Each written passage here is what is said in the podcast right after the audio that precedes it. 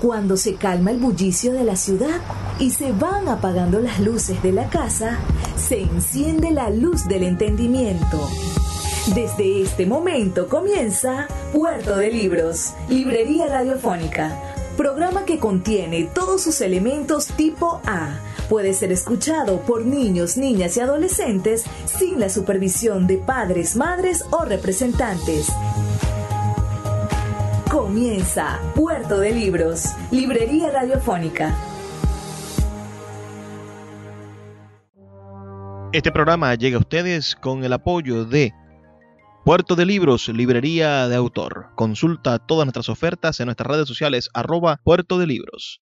Sultana del Lago Editores, empresa zuliana de servicios editoriales. Conviértete en autor. Contáctalos en su página web sultanadelago.com. Bienvenidos a Puerto de Libros, Librería Radiofónica. Les habla Luis Peroso Cervantes, quien de lunes a viernes de 9 a 10 de la noche trae para ustedes este programa a través de la Red Nacional de Emisoras Radio Fe y Alegría. 23 emisoras conectadas en todo el país para que a sus hogares lleguen buenos y maravillosos libros. La noche de hoy estamos transmitiendo en vivo para la 88.1 Radio Fe y Alegría de Maracaibo desde Expo Zulia. una oportunidad verdaderamente increíble en el medio de un país que parece estar nublado por la información pesadumbrosa. Un país que cuando la gente dice Venezuela se arregló, salen muchísimas groserías de por medio. Un país que pareciese estar signado por el pesimismo, pero que su realidad es que hay muchísimos empresarios, hombres y mujeres, que no abandonan la lucha por la nación. Y Exposulia es un maravilloso ejemplo de hombres y mujeres, de empresarios, emprendedores que han dicho yo continúo en Venezuela, yo invierto en Venezuela, yo creo en Venezuela. Y emprendedores y emprendedoras hay casi en todas las esquinas de esta nación. La noche de hoy tenemos a un par de invitados. Tenemos a una, a una señora que no se queda quieta y a, y a un señor que, bueno, que, está vigilándola, que la lleva de, escolta para todos lados, anda con esa señora. Siempre, siempre sale y entra de un cuarto y la señora sale. No sé qué es lo que pasa. Pero tenemos esta noche aquí de invitada a una mujer que, que se ha ganado el corazón de miles de personas que asisten al teatro a escuchar las historias de ellas y las historias de su hijo Fito.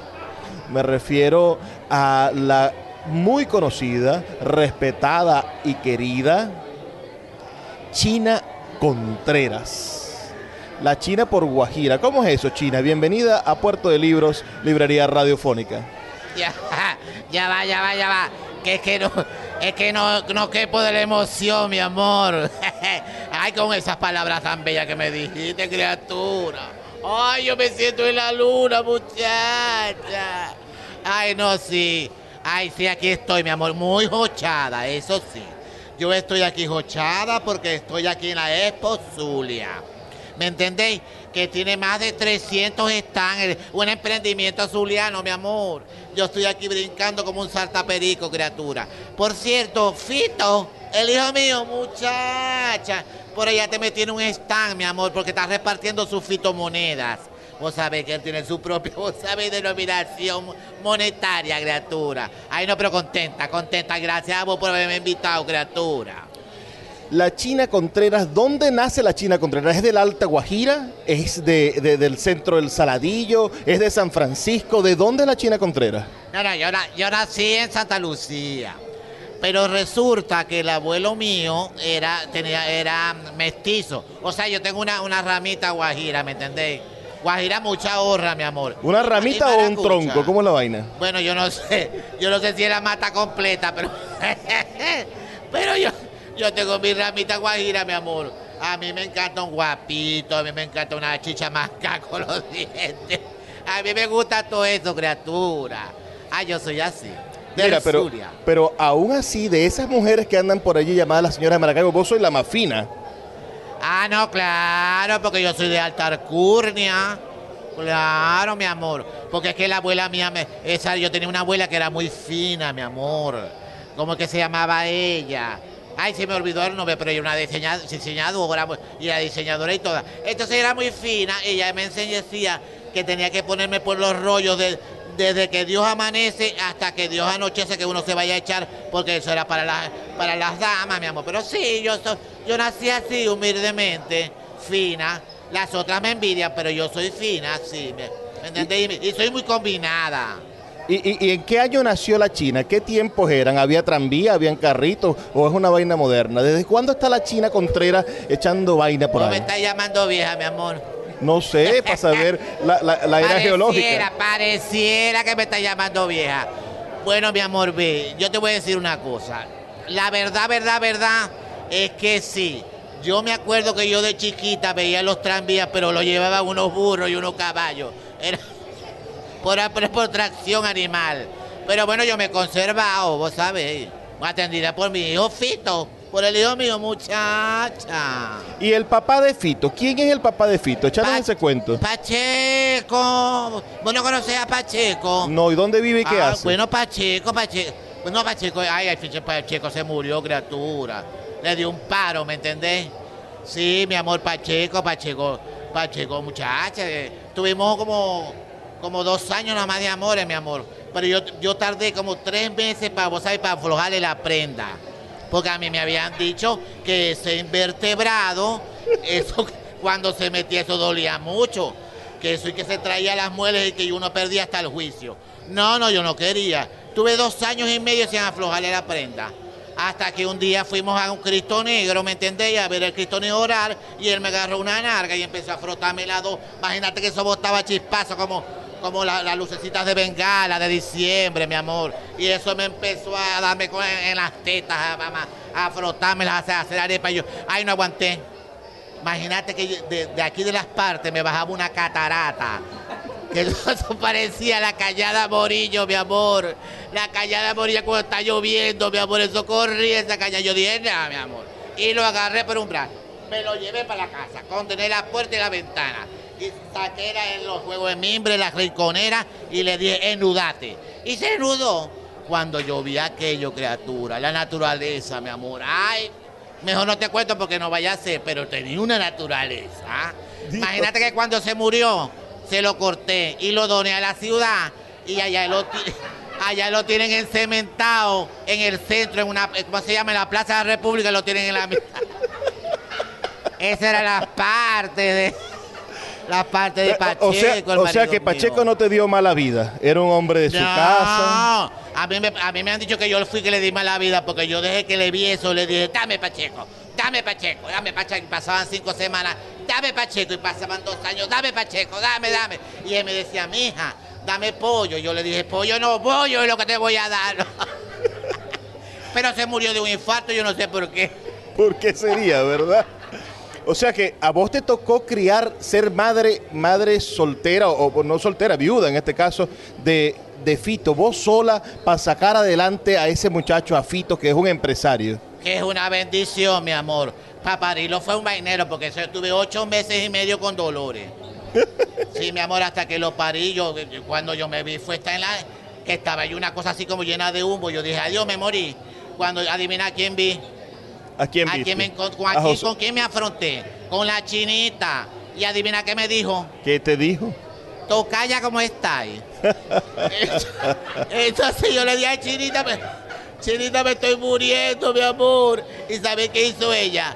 me agarró por el brazo y dijo, ya está, ¿hasta cuándo ya Abigail? Me dice ella. Y me lleva cuando veo una, una mesa, una mesa con cuatro sillas y ya saca un dominó. El coñito estaba cagado. Entonces el coñito de ella, pues. Y bueno, lo bajó, lo, cambió en pañales, lavó el culo, la vaina. Y empezamos a jugar dominó. Yo le dejé ganar cinco juegos, vos sabés, la chinita. Pero, pero de capote. Y después gané yo, pero te dije, ay, chinita, pero ya. Total, que ya me. Chinita me murió o no. Ah, me agarró, me llevó a la orilla del cielo y me lanzó y me dijo, déjate tranquila que vos lo que vas a parir es un ángel. Y ese fito, el hijo mío, muchacha.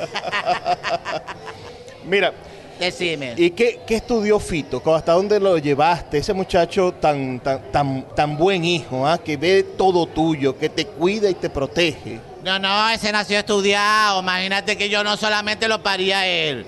Él vino con coche, pañales, ropite muchachito, colonia Menem. Ellos- Eso, tra- eso trajo hasta los cuadernos del, del- del- del colegio. Ya venía prendido. Él dijo, porque yo- bueno, es que él nació en Mantillao. En Y yo tengo, yo tengo mi vientre bendecido, mi amor. A mucha honra. Yo, yo fui a ver el año pasado a China, fui a ver un- una conversación de ustedes llamada Las Inmamables. Ajá. Y ahí está, estuviste echando un cuento que a mí me conmovió y fue un viaje que hiciste. Espa- yo te dije a vos que yo fui para España. no, no sabía. Contame, contame eso. ¿Qué, qué viste en España? Ay, mi amor, vos sabés que yo en España, ¿verdad? Yo era una influencer famosa. Muchacho, imagínate que yo tenía 3.500 perseguidores, mi amor. Y eso porque me lo... Vos sabés que Fito tiene la manera y me lo buscó. Imagínate, eso vendía publicidad, eso vendía este, en la Plaza Baral de Europa, eso vendía de todo, mi amor. Eso vendía de todo. Imagínate que que ahí yo, ahí yo cuento que después me estaban persiguiendo, yo me tuve que venirme para regresarme a Venezuela, porque querían to- tomarme un retrato mío para, para usarlo, para que se viralizara, ¿me entendés? Y se usara como vacuna para el COVID, allá en España. Porque vo- vo- vos, tenéis de la chinita también lo milagroso. Claro, vos sabés que la chinita y yo, me, eh, eso se la mantiene en la casa. ¡La chinita! ¡La chinita y yo! Muchachos, somos, somos como el, el y sucio. Ella me quiere mucho, yo China, también. ¿y por qué te Ajá. devolviste? ¿Qué hacéis en Venezuela si allá te iba tan bien? Ay, no, porque yo no entendía nada, porque to- todo el mundo me decía, yo allá tenía, me descubrí que tenía como un millón de sobrinos, porque todos me decían, tía, ven acá, ¿cómo estás, tía? Tía, adelante, tía. Y yo no entendía, yo dije, mira, esta sobr- sobrina mentazón, ¿de dónde salió? Y yo no entendí, yo me iba a volver loca, yo me vine. Yo me vine, yo agarré mi bus de ruta 6 de allá de, Ma- de Madrid para acá y me quedé allá en Santa Lucía.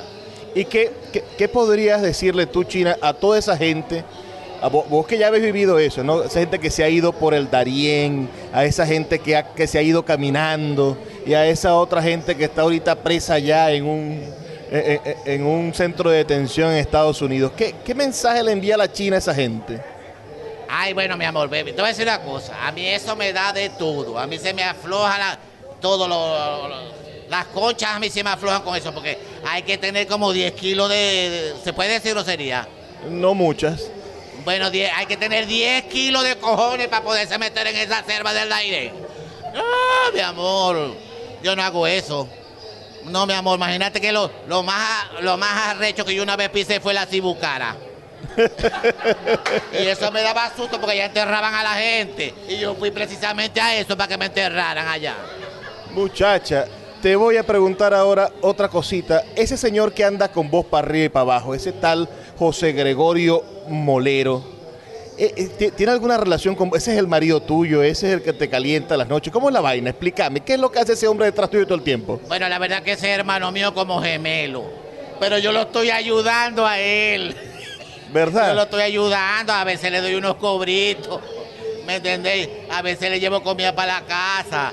Pero él me dijo la última vez que se va a tener que comprar cuatro bartolas para estar en la casa porque ya la gente no lo mira a él, sino la China Contreras. Claro, lo tienen, lo, lo tienen olvidado. Así es. ¿Y a qué se dedica ese hombre? ah? Porque yo creo que ese tipo es un mantenido, un mantenido él hace tuyo. teatro, él hace teatro, no, él hace teatro, da, da clases y todas esas cosas, mi amor.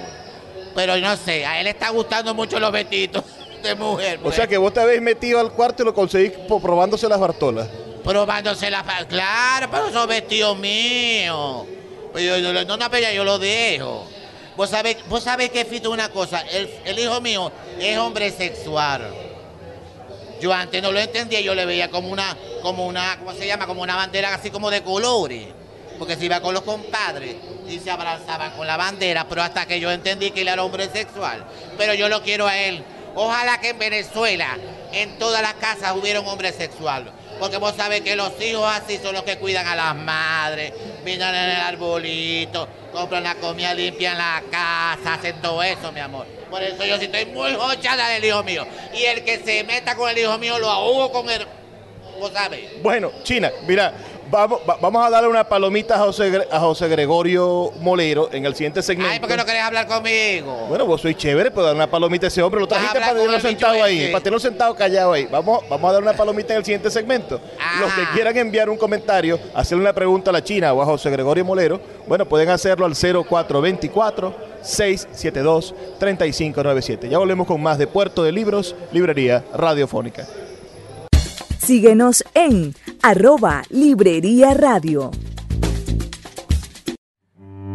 Puerto de Libros, librería de autor, la librería que estás buscando. Te invita a visitar sus dos sedes en el Teatro Varal de Maracaibo y en la Vereda del Lago. Dos cautivadores espacios donde podrás entrar en contacto con la literatura, con el arte, con todos los conocimientos de la humanidad a través del instrumento maravilloso que es el libro abiertos de lunes a domingo. Consulta sus redes sociales arroba Puerto de Libros o su página web www.puertodelibros.com.be donde encontrarás la tienda virtual más grande de libros de Venezuela. Puerto de Libros, librería de autor, la librería que estás buscando.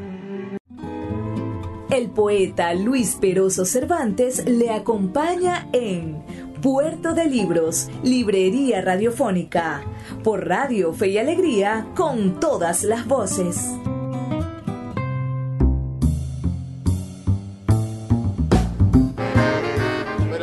Seguimos en Puerto de Libros, librería radiofónica. Esta noche, bueno, ahora ya se sentó y se acomodó ese pobre hombre que lo tienen ahí todo. Esa mujer, esa mujer te domina, José. Há- há- Háblanos de, de- la China Contreras. ¿Qué opinión te merece esa señora que, que parece escandalosa? Esa, no se, esa se deja ver donde llega. Bueno, yo la verdad que yo la terminé soportando, queriendo, amando, porque además yo, a ver cómo te explico, yo la traje a este mundo, yo como si lo hubiera parido, ¿me entendéis?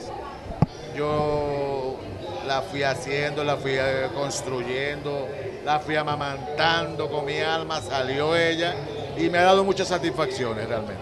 Vos- El afecto del público, maravilloso. Vos, vos tenés una cara lozana, una sonrisa inigualable y pareces un chamito. Pero resulta y acontece, para los que no saben, que José Molero es egresado de la primera promoción de la escuela de teatro, que es la escuela de teatro más antigua del estado, del estado Zulia ¿no? y del occidente del país, la escuela Inés Laredo. Eres de la primera promoción. Además, fuiste fundador del grupo de teatro más antiguo de la ciudad, que permanece todavía abierto, que es el grupo Tablón, pero vos fuiste de la primera nómina del grupo de teatro más antiguo de esta ciudad. Y además, eres uno de los profesores de teatro con más alumnos. Y uno se, se consigue en la calle a generaciones, a señoras con el pelo blanco que hicieron teatro contigo. ¿Qué edad tienes José Molero? Ya va, ya- yo, yo te voy a decir una cosa, yo soy un... ni- ¿80 y qué? No, no, no, no. Yo soy un niño de 62 años. Pero te has dedicado al teatro desde la adolescencia, desde la los extrema 17 juventud. años. ¿Cuándo comenzó tu inclinación? ¿Cuándo te diste cuenta de que te gustaba el teatro y que te tienes que dedicar a hacer eso y a estudiarlo? Desde que tenía uso de razón, de, que, desde que yo hacía los actos culturales en el colegio, yo siempre, es que toda la vida, desde que yo recuerdo, yo quiero hacer teatro.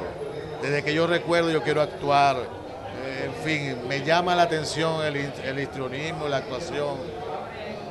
Y pues lo hice, lo pude cumplir, a pesar de que en el 78, cuando tenía 17 años, eh, estudiar teatro, hacer teatro, eso era de seguro el bullying, pues por el, por el barrio, por los amigos, porque ibas a hacer teatro, porque bueno, todo lo que tiene que ver, todo lo que, la etiqueta que nos ponen a los artistas, pues a los actores sobre todo.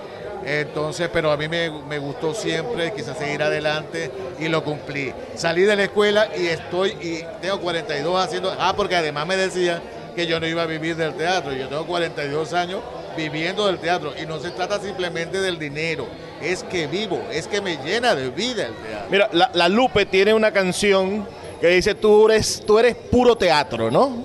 Ese, e- ese bolero maravilloso. Tú eres puro teatro. ¿En qué momento dejas de actuar? ¿O siempre estás ejecutando un personaje? ¿O siempre estás ah, trabajando técnicas de actuación? ¿Cómo, ¿Cómo separar esa vida? Hay gente que dice, no, yo, un, contador cuando deja la oficina hace otra cosa, tiene otro hobby. Pero, ¿cómo ha sido tu experiencia en estos 42 años haciendo teatro? No, no, a ver, que te cuento. Este, sí, hay, hay esa tendencia a pensar que los actores siempre estamos actuando, hacemos un personaje, no se sabe si está diciendo verdad o mentira, etcétera. Pero sí hay una influencia del teatro en mi vida cotidiana, porque yo tuve un crecimiento personal con el teatro. Yo era una persona hiper tímida, que no, eh, con la autoestima por el piso, que, en fin, una serie de cosas que no podía socializar, en fin, que me dio el teatro, que me hizo crecer el teatro. Entonces, si eso es hacer teatro en mi vida, lo hago. Lo, pues lo, lo hago a diario. Pero además te digo que yo te, eh, ¿cómo te explico? Yo estoy hecho de, coño, del suspiro del teatro. Yo mi alma es de teatro. O sea, yo no, no, no sé otra cosa que no sea eso. Yo respiro por él. Mira, tus maestros, háblame de quiénes fueron tus maestros, quiénes te formaron en el teatro. Henry Semprún dice que él se formó en el teatro viendo telenovelas, ¿no? Pero ¿dónde se formó mi amigo José Molero? ¿Quién es su ejemplo a seguir en el mundo teatral?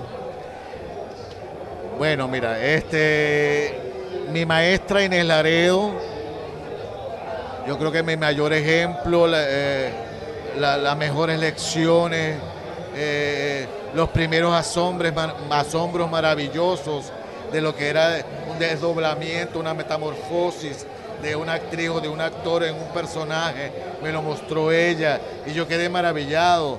Yo dije, yo quiero hacer eso, yo quiero, yo quiero tener esa capacidad creadora, yo tengo tener esa capacidad de desdoblamiento, esa capacidad de, de tener una metamorfosis de, de- un personaje, de poder representar con dignidad al otro. Eso, yo creo que Inés Laredo, yo he tenido muchos maestros y los sigo teniendo. Y incluso incluyendo a mis alumnos que también son mis maestros, a mis amigos que son mis maestros, la vida entera que es mi maestra. Pero Inés Laredo, la pionera. ¿Cómo era la ciudad de Maracaibo en los años 70 para el teatro? ¿Crees que ha cambiado, que ha crecido el público teatral? ¿Crees que hemos echado para atrás? ¿Qué, ha sucedido en el mundo teatral en estos 40 años? Pero cuando comenzaste, háblame de los años 70. Bueno, la verdad que hemos pasado por muchas etapas, ¿no? Yo, eh, cuando yo comencé en el 78, ya venían de hacer en el teatro universitario y el teatro político, y había una serie, de grupos aquí en la ciudad. Este, y bueno, comenzó la escuela de teatro y salimos 23. Eh, había gente, actores y actrices, pero eh, la escuela comenzó a llenar esos espacios necesarios para seguir con el movimiento. ¿Cómo ha cambiado? Sí, ha cambiado. Pero eh, hemos pasado etapas maravillosas. Ahora, eh, de- después de todo el coronavirus y lo demás, eh, nos estamos recobrando.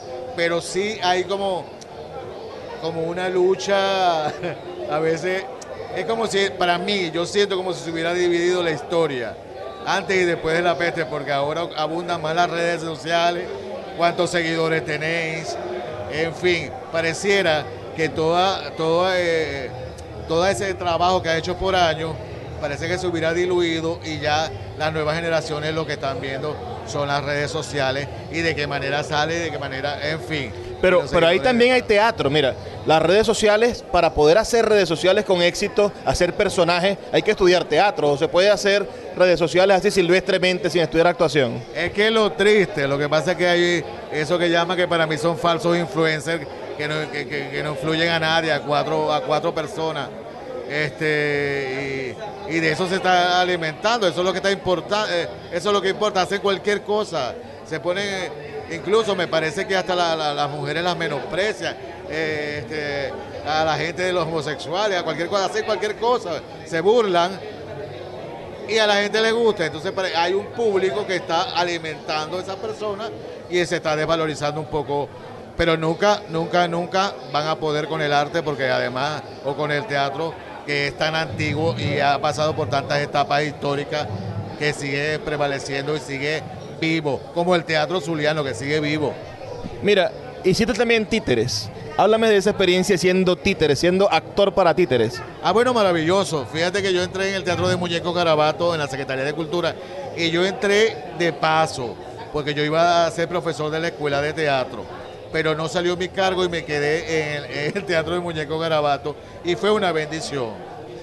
De verdad que desde afuera ver los títeres parece una cosa sencilla, pero no sé, sin mayor fundamento, pero no, descubrir su belleza, descubrir su magia, descubrir toda, toda esa capacidad que tiene que para llegar a los niños, a los adultos.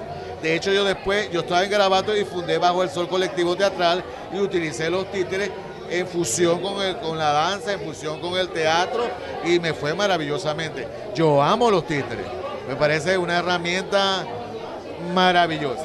Formaste parte del grupo Mampara, fuiste actor protagónico de alguna de sus obras. Háblanos un poco de esa experiencia y sobre todo de hacer drama, porque con Mampara hiciste drama.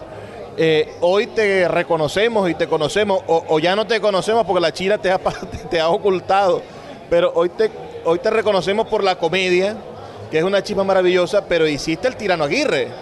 Es decir, hiciste, hiciste obras dramáticas profundas. Háblanos del drama. Sí, hice Rosa de la Noche, hice Estuve López de Aguirre, Encuentro en el Parque Peligroso, Picnic, eh, Rosa de la Noche, en fin, mucho, mucho precisamente con un corte dramático. Incluso eran hasta tragedias.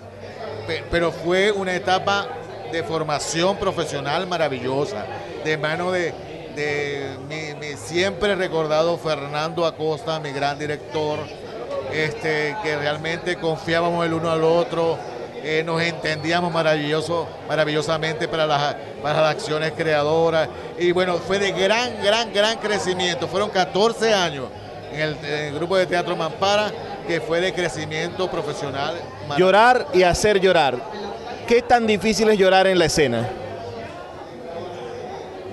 Yo lo veo las dos también. Yo veo más... Es, es que a, veces me quedo con... Porque ahí están, las opiniones son tan divididas. Pero a mí me parece... Debe ser que tengo en la comedia 14 años, que también me ha enseñado muchos señores de Maracaibo. Y me parece que hacer llorar eh, es un trabajo más profundo, de, o sea, es más como más difícil, pero igual es difícil la comedia.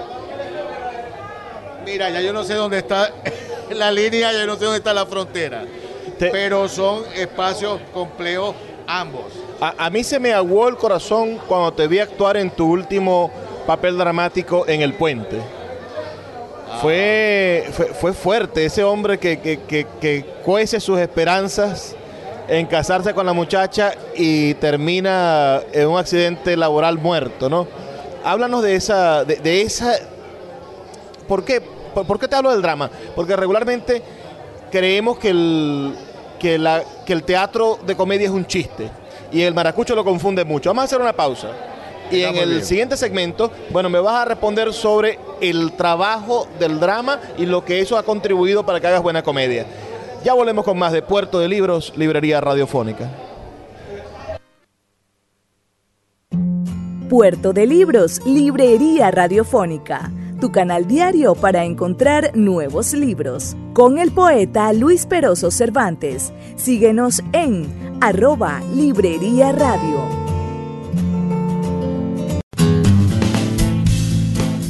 Sultana del Lago Editores es una empresa zuliana de servicios editoriales. Nuestro catálogo tiene más de 100 títulos de autores nacionales e internacionales. Además, somos la única editorial que presta servicios de impresión bajo demanda en Maracaibo.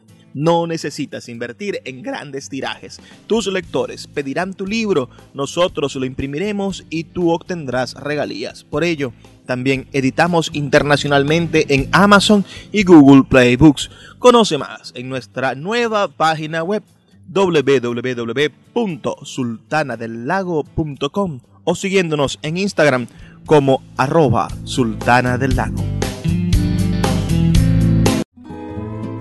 Poeta Luis Peroso Cervantes le acompaña en Puerto de Libros, Librería Radiofónica, por Radio Fe y Alegría, con todas las voces.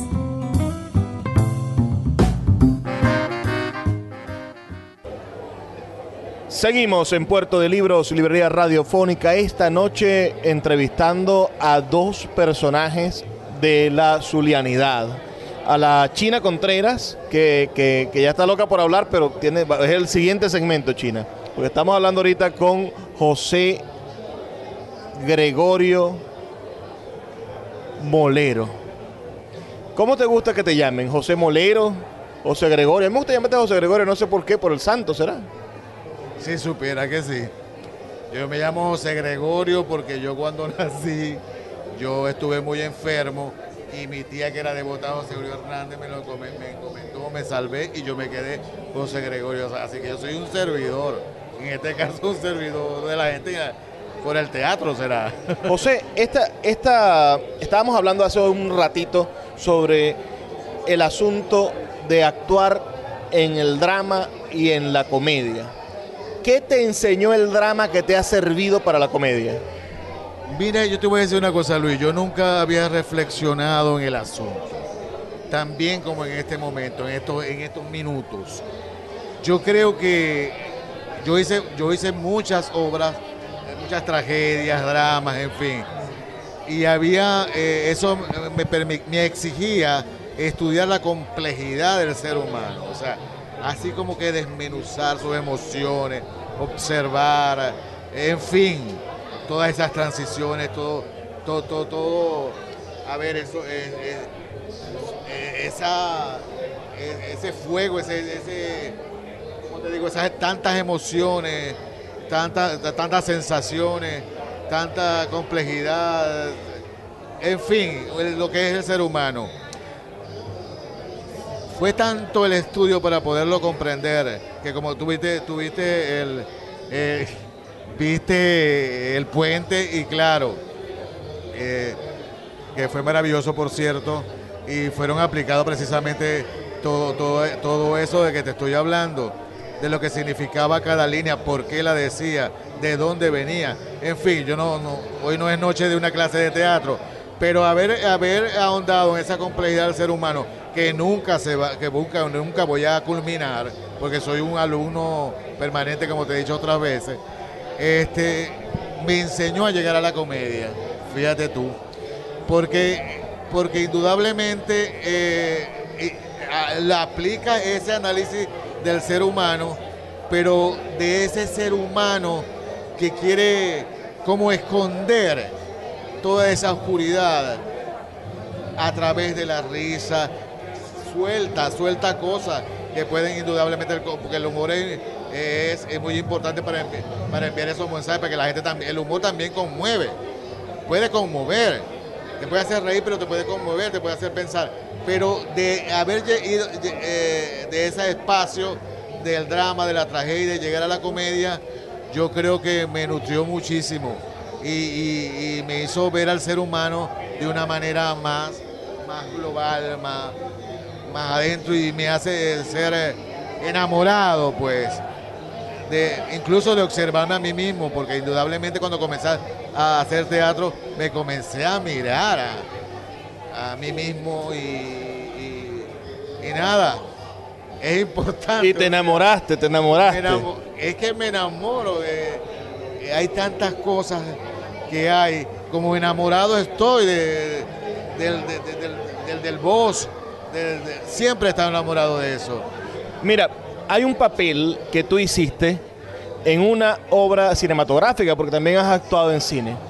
Actuaste en la película Perolito, que, que es uno de los mediometrajes o cortometrajes más interesantes de la dirección de Patricia Ortega. Pero hay una anécdota y es que eh, en una escena te toca pelear con la protagonista, con Luz Lavá, porque tú eres otro recogelata, otro indigente. Y, y se caen a golpes en el medio de la. en, la furia de la escena, metidos en el papel.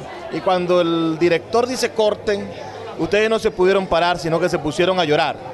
Háblanos de, de- esa escena, háblanos de esa película, de esa manera de meterse en la piel de un indigente y de vivir esa experiencia tan dura en carne propia que es estar sucio y- y- y- y poder interpretar a alguien que ha perdido lo, humano o por lo menos lo civilizado, que vive en la calle. No, no, mira, primero te cuento. Eh, mi personaje no era un indigente, el indigente era Perolita. El mío era el dueño de una tienda de vestidos, de esos vestidos de 15 años, de reina, y que ella siempre miraba en las vidrieras enamorada de ese vestido. Y ella me roba un vestido. Por eso yo la persigo a ella y le rompo el vestido encima. Es una escena que nosotros habíamos ensayado, porque no podía eh, ser uno llevado por todo, por, por todo lo, que persigue el, el personaje, pues. El objetivo era quitarle ese vestido y ella no dejárselo quitar. En fin, eh, la ensayamos y el día que la hicimos, eso fue una entrega tal de ella y mía y yo verla tan vulnerable, me conmuevo. O sea, la vi tan vulnerable. Perdón. Pero Me conmuevo porque todavía me conmueve. Fue una escena memorable. Lloramos muchísimo y tuvieron que detener la grabación. En fin, este, eh, allí eh, se- cruzando la actuación y tu propio sentimiento porque, porque, porque bueno, uno le presta las emociones y las sensaciones, pero, pero eso que hace el otro, que no soy vos, te puede afectar. Puedes terminar deshecho, puedes terminar este, deprimido. Pues. Claro, para eso hay técnica, pero ese día fue muy fuerte. Eh, además, mi amiga Luz Labat, eh, haciendo un trabajo maravilloso. En fin, no, no le hice daño, gracias a Dios.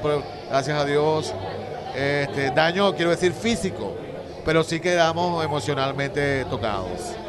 ¿qué, qué, qué otra anécdota, qué otro capítulo de tu vida teatral se parece a ese? Bueno, son tantos. Bueno, en Encuentro en el Parque Peligroso, ahí sí fue un indigente, pero él, él era. Él, él era esquizofrénico, él era poética, poeta, él era delincuente, él era violador, él era de todo. Tenía un tic nervioso, en fin. Y esa última escena, bueno, eso me ocurrió realmente muchas veces en muchos montajes, pero en Encuentro en el Parque Peligroso, que yo, que a la final termina enamorándose de esa chica que iba a leer en ese parque y que sucedieron muchas cosas entre ellos durante la historia y que al final ella lo que quiere es morir. Entonces él le pide a él que le ponga esa inyección letal para poder morir. Y ese momento cuando se la coloca, que ella muere en brazos de él, eso fue inolvidable también. ¿Qué- cu- a mí me gustaría verte más en detrás de las cámaras haciendo cine. ¿Tú crees que algún día salga unas señoras de Maracaibo en el cine? Bueno, una, eh, una vez hubo una propuesta para una película venezolana con la señora Maracaibo. Hemos grabado, grabado videoclips, sí, con el que sea los Fabu, eh, en a que te ríes. Eh, y con otro chico también hicimos un videoclip. Pero me encantaría hacer cine con señora y me, así- me gustaría hacer cine como actor también, por supuesto. Mira, han pasado ya casi 15 años desde que interpretas un papel en Señoras de Maracaibo. Señoras de Maracaibo es la obra de teatro más vista en el Zulia del siglo XXI. Es un fenómeno cultural. ¿Qué se siente ser parte de ese elenco y sobre todo recibir el amor de la gente en la calle cuando, cuando estás interpretando a la China Contreras? Bueno, mira, yo podría estar eh, todo un programa de tres horas hablando de la China Contreras ni de mis experiencias en Señora de Maracaibo, pero te voy a decir que ese personaje me ha ofrecido, me ha regalado, me ha, ha puesto en mis manos la bendición de tener el público tan cercano, de sentir tanto afecto y además obra una, un, hay un acto mágico que ocurre con la China Contreras y, y con José Molero como actor, es que la gente cree que la China Contreras existe, que la China Contreras es de verdad. O sea, ¿cuántas veces por las redes sociales o luego de una función yo hablo con señoras que me hablan de su marido, que me invitan a tomar café, y me- que me cuentan que estuvieron enfermas, y todo lo demás, o yo voy a animar una fiesta y ella me dice que yo soy su amiga, o, o- o a los hijos lo llaman Fito, en fin, en toda mi carrera artística yo nunca había tenido ese cercano tan de piel a piel con el público. Y la aprobación, porque estamos haciendo señoras de Maracaibo, eso es un reto como actor, una señora, un personaje femenino. Y, conseguir la aprobación de las verdaderas señoras de Maracaibo, eso ha sido una lección de vida. Y lo agradezco, es una bendición. Cada día que yo estoy con señora de Maracaibo es de verdad una bendición. Y la China Contreras, la mimada de mi casa. ¿Y cómo ha evolucionado ese personaje? Porque ustedes van haciendo dramaturgia colectiva, van construyendo el personaje, cada uno va construyendo de alguna manera la historia de su personaje. Yo te preguntaba ahorita en- en- entre, entre el negro si alguna de esas cosas que contaste de Pacheco ya están en el guion o si algunas las vas inventando, porque la gente te va preguntando cosas y, y tú tienes que, que con- seguir construyendo la biografía del personaje. Claro, claro. Bueno, mira, a mí me entregaron un texto. Cuando yo comencé en Señores de Maracaibo, comencé con Juan Carlos Quintino, que hacía Dulce de Piña. Eh, en un espectáculo que tenía señora que se llama Monólogos, había un- solamente un diálogo y era Dulce de Piña y la China Contreras, porque son descendientes de Roñoquero y Mamblea. Pues bien, este, yo fui construyendo el personaje. A mí me dieron un libreto y yo reescribí completamente el libreto. Todas las exageraciones. Eh, Fito se llamaba Adaulfo. Y yo lo bajé hasta a llamarlo Fito. El Fito, muchacha. Toda la- todas las mentiras eh, que, que- que dice la China. Todas, todas, todas, todas. Es más, yo escribo el personaje de la China Contreras en todas las obras, excepto en el Diplomado del Brollo. Pero todo el resto, quien escribe mis textos soy yo. Bueno, bueno, qué, qué- interesante, José, podernos encontrar con esa experiencia tuya, estos 42 años consumados de teatro, que ojalá sean 60, ojalá llegues a 80 años haciendo teatro, que rompáis el récord de la maestra en el Laredo, ah, y, que, y que nos puedas seguir enseñando, José, lo grande que es este oficio, el oficio de quien hace reír, de quien hace llorar y de quien demuestra que la humanidad está dentro de nosotros. Gracias, José.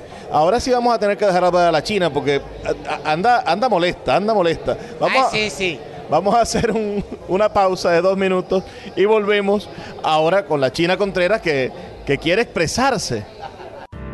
Escuchas Puerto de Libros con el poeta Luis Peroso Cervantes. Síguenos en Twitter e Instagram como arroba Librería Radio. El poeta Luis Peroso Cervantes le acompaña en Puerto de Libros, Librería Radiofónica, por Radio Fe y Alegría, con todas las voces.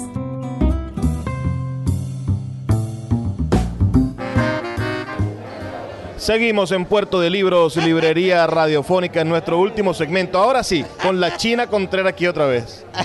Ay, ya va, ay, ya va, Luis, que me estoy viendo. De la risa, criatura. Ay, aquí gozando un bolón, mi amor. Vos sabés que yo estoy así, ya gozo un bolón con todo, mi amor. Mira, China, ¿qué me ¿Qué podés dime? decir vos de esa señora, la tal Marucha Boscán? Ay, no, Marucha Bocamia, que, que esa es hermana mía, porque yo la quiero mucho, mi amor. Yo la quiero a ella como una bisabuela, pero muchacha, ella tiene esa sangre chinche que no la, so- que esa no la aguanta nadie, ni los hijos. Ve que yo, yo la mastico, pero no la trago, pero en fin. Porque es que ella es, ella es muy fregada y bien pendiente de la vida de toda, de- de toda la gente. Si yo te podría con- contar por aquí una intimidad, te la contara, pero mejor no te la cuento. Total que bueno, yo la quiero a ella como bueno, como quiero la rinconera, como quiero la huevo pantry. Yo la quiero, ¿Y, yo la y quiero. dónde la conociste vos a ella, la Marucha Boscán? Ah, yo la conocí a ella, pues nosotros nos la manteníamos en pantaleta de vuelito allá en la caña Brasil. Y nos la manteníamos jugando muñecas que hacíamos con tapara y esas cosas. Porque no teníamos, el padre de nosotros no tenía cobre para hacer las muñecas. Entonces hacíamos las muñecas allá y jugamos en la caña Brasil, escondida de papá y de mamá, que no nos dejaban salir. Mira, y Guillermina, ¿qué me podés decir de Guillermina? Ay, esa es una santurrona, mi amor. Pero esa, si se pudiera medir esa comida, esa comida humano, que todas nosotras licuá, pero se la tira de santa. de Santa. Santa Bárbara le dicen también, por cierto. Pero, pero, pero ¿qué? ¿Le gustan muchachitos? ¿Le gu- o, o lo que sea? No, es que ella no ve lo que está detrás, ella es lo que ve lo que está adelante. Eso es lo que le interesa a ella. Más nada, mi amor. Madre santa. Que le den de comer. No, si yo creo que ella tiene hasta dientes ahí. No, muchacha. ¿Y de Dalia qué me podéis decir? Ay, dale a mi comadre, mi amor. Ay, yo la quiero a ella con lástima. Bueno, lástima. No, no, yo la quiero mucho, esa es mi comadre. Ella se me fue para allá, para Chile, ella está aguantando frío por ahí, pero no, yo la quiero a ella. Ay, pero ella es muy dilatera. Ella es muy dilatera porque ella dejaba al hombre que me tira hombres en la casa. Al hombre que me tira hombres no, que me tira mujeres. Mujeres en la casa. Yo le decía que no, pero ella, ella lo quería mucho. Él aguantó mucho a la, al, ¿cómo se llama? Pero bueno, pero se, pero se lo pegaba tanto que, se, que una vez se bebió desde del ron de San Benito hasta un frasco de Yamarí Farina. se lo bebió y, y mira, quedó templado. Mira, Quedó viuda. y la muda, ¿quién le entiende lo que dice la muda? Bueno, pues es que para lo que ella necesita no, no le hace falta, mi amor. No se hace falta que la entienda, mi amor. Esa, esa, mi amor, bueno, mi amor, esa, ve que no, por la, por la, la cuadra de la casa no se salva una batea, que ella no se acuesta con las patas abiertas. Esa, eh, porque ella lava, ella lava el plancha ajeno, pero también, vos sabés, hace servicio de otro tipo. ¿Me entendés? Pero que ella tiene una chorrera, muchacho. Tiene así de estos tamaños. ¿Cómo, cómo, lo, va, ¿Cómo lo va ella a, ¿cómo se llama? Pero, pero, ¿cómo, mantener? pero ¿cómo los llama? A mí eso me causa una a curiosidad. producir el terrenito. ah, ¿qué decimos? Que cómo los llama, es decir, si tiene una chorrera muchacho tiene que estarlos llamando y ella no... Es, Es, que los muchachos tampoco hablan. Todos ellos es. ah, ah, eh, imagínate que. Más, más entiendo yo a la mujer esa que habla alienígena que a ella. No, ella no, ella, no. ¿Y, no. y desde cuándo se juntan para contar los brollos? Ay, no, desde chiquita. Desde chiquita nos ha encantado brollar y mamar gallo, mi amor. Esa estamos pendientes de la vida de todo el mundo por la cuadra. Imagínate que la otra vez estaba yo mirando, eran las 5 de la mañana, y me pasaron un alambre púa por la, por la ventana y me tumbaron hasta los lentes. Casi, que se me van los ojos y todo. Porque me, me, estaban, me tenían precisada porque saben que yo me la mantengo brollando, ¿me entendéis? O sea que a- a- no hace falta poner cámaras ahí en la cuadra porque ustedes están pendientes de todo lo que pasa. No, pero es una cosa, es una responsabilidad social. Claro, porque estamos cuidando a la gente de la cuadra, que nadie le pegue cacho a nadie, que no me entendéis. Que a esas cosas salten la cerca a media madrugada, para ¿me entendéis? No, estamos pendientes. Y a ustedes les encanta un velorio porque tienen obras donde hablan de, de los velorios y las vainas. ¿Y cómo es eso? Y van a hacer, van a hacer rezo y todo. Claro, y entierro también. Ay, a mí me encantan los entierros. Pero bueno, los velorios también, porque bueno, bueno, el cafecito, la galleta con diablito, que si uno llorar muerto, que si quedó igualito, eh, todas esas cosas y uno llora. A mí me encanta llorar en los velorios. Y yo, yo me he puesto a rezar y todo con marucha y en los velorios. Ay, mira, porque eso sí, cuando llega la pelona por la cuadra, se lleva todo el mundo, mi amor. Imagínate que yo me pongo pelona, llévate, llévate a Marucha, llévate a Marucha, que, no se va a morir como el turpial de canchacha, pero no. Ella tiesa, mi amor. Que no se muere, esa no pela cable, esa mujer. Yo creo que, es como una momia, mi amor. Pero el día que te falte marucha, no, no, no- no te vas a sentir mal, no te va, no, no va a, a vas a perder la mitad de tu, de, de tu ser, China. Sí, pero es que ve, yo te voy a decir una cosa, yo sí la quiero a ella. Yo desde que el día que supe, vos sabés que la- nosotras las mujeres en las partes tenemos la raja, vos sabés, de manera vertical. Ella la tiene horizontal.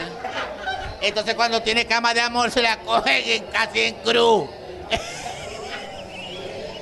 Entonces eso a mí me dio muchas cosas con ella, me dio muchas cosas, mucha lástima. Entonces, por eso que no la, la han dejado los hombres, pobrecita.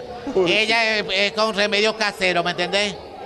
Claro, claro, claro. Ajá. Pero vos te la pasáis metida en su casa, porque esos videos que uno ve por ahí, eh, eh, es ella to- tocando la puerta de la casa de la marucha, tocando la puerta no de la gusta marucha. que vayan para casa, que me vayan a ensuciar a comerme todo. No, no, yo mamá, no la mantenemos allá y además ella está muy sola, los hijos la han dejado, esos emigraron, esos se fueron para todos lados y la pobre está ya sola. A veces no tiene un bocado conmigo, entonces Fito me da para hacerle la compra y yo se la llevo. O sea que vos... No le vas a decir que yo dije. Porque después le da rabia, no me vas a decir que yo te conté.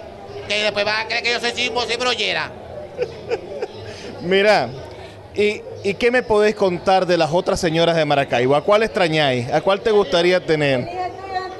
El hijo mío, muchacha, ay, por ahí, por ahí anda Fito, por ahí tiene un stand dando la fitomoneda, vos sabés que tiene su propia moneda, mi amor, su, su propia vaina. Bueno, ¿qué me estaba preguntando, mi rey? Mi reina, de las otras señoras, ¿a cuál extrañáis? ¿Extrañáis a...? a- Ay, a Dalia. Ay, yo extraño a Dalia, no. No, no, ella me hacía un dulce de que ella tenía unas manos muy curiosas. ella te me hacía unos muñecos de nieve, pero de vasos de cartón. Más bello. Ah. No, no, esa es, la, es porque esa es la, ah, es la amiga mía, pero ella quiere, está me traicionando. Y yo le dije, pues claro, porque yo, yo soy, ay no, me- me- se me va a hervir la sangre, mejor no te digo nada, que estoy aquí con Luis. Ajá. Mira, no te preocupes, que ese es el arte de, de meterse con la gente y se meten con vos. Ese es el problema. Que vos no puedes estar tranquila sentada en una cuadra porque una vez te echan vaina. Todo el mundo te quiere echar vaina, Por china. envidia, mi amor, envidia. Claro, como, como yo vivo tan arreglada, yo vivo con tan, vos sabes, con tantas prendas, con tantas prendas. El hijo mío, muchacha, ay que estamos, vos sabés, eh, mis amigos y la entrevista, vamos a ver, ¿qué me pasó? Bueno, que, me vine de particular. Sí, bueno, pues, entonces, bueno, ¿qué me estabas preguntando? Te estaba preguntando, mi amor, por la brujería. ¿A ¿Vos te echan brujería todos los días? No, yo te, si yo soy materia. Yo soy materia, porque yo recibo.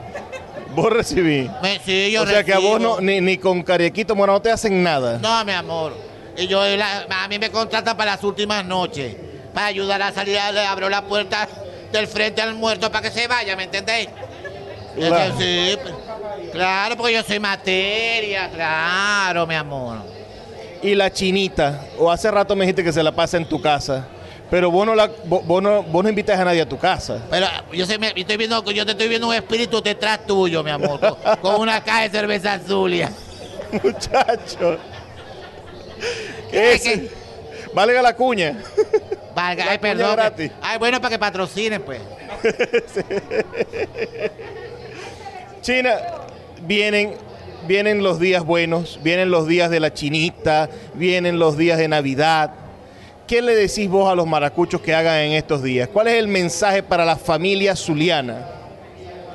Bueno, mi amor, que hay que estar con los, hay que estar de buena con todo el mundo. No es que vos vas a estar que no le hablas a la, abuela, que no le hablas a los hijos, no. Hay que estar todos juntos, mi amor. Hay que estar juntos en la casa, mi amor. Y hay que parar, el, vos sabés, el brollo y todas esas cosas y quererse con la gente. ¿Y a vos te gusta más el bollo, la yaca, la ensalada de pollo? ¿Cuál es lo favorito tuyo en Navidad? Bueno, mira, a mí, a, a mí, a, a mí, yo no sé, yo te voy a decir lo que me decía Pacheco. Ay, mija, a mí me gusta el bollo, a mí me gusta el bollo. Y yo se lo daba. Y eso ay Dios, ay Dios mío, que dije. Ay Dios, estamos en el aire. Ay Dios, ¿qué es esto? Bueno, no, pero eh, eh, eh, el, el- el- el bollo con, por supuesto, con la... Nos tenemos que ir, China. pelones, mi amor. Nos tenemos que ir, China. Gracias por estar con nosotros. Gracias por mantener la esperanza de los zulianos en una Navidad feliz. Gracias a- por traer a José Molero, por dejarlo salir de la casa. Y gracias por permitirnos no olvidar que el teatro es vida. Así es, mi amor. Yo quiero enviar unos besitos de coco y unos abrazos de galletica pegada para todos los que nos están escuchando, mi amor. Y a ustedes que nos escucharon, agradecerles infinitamente su audiencia. Recordarles que estamos aquí de lunes a viernes de 9 a 10 de la noche por la Red Nacional de Emisoras Radio Fe y Alegría. Agradecerle a Iranía Costa su confianza y que nos permita desarrollar este programa. Nos escuchamos el día de mañana. Por favor, sean felices, lean poesía.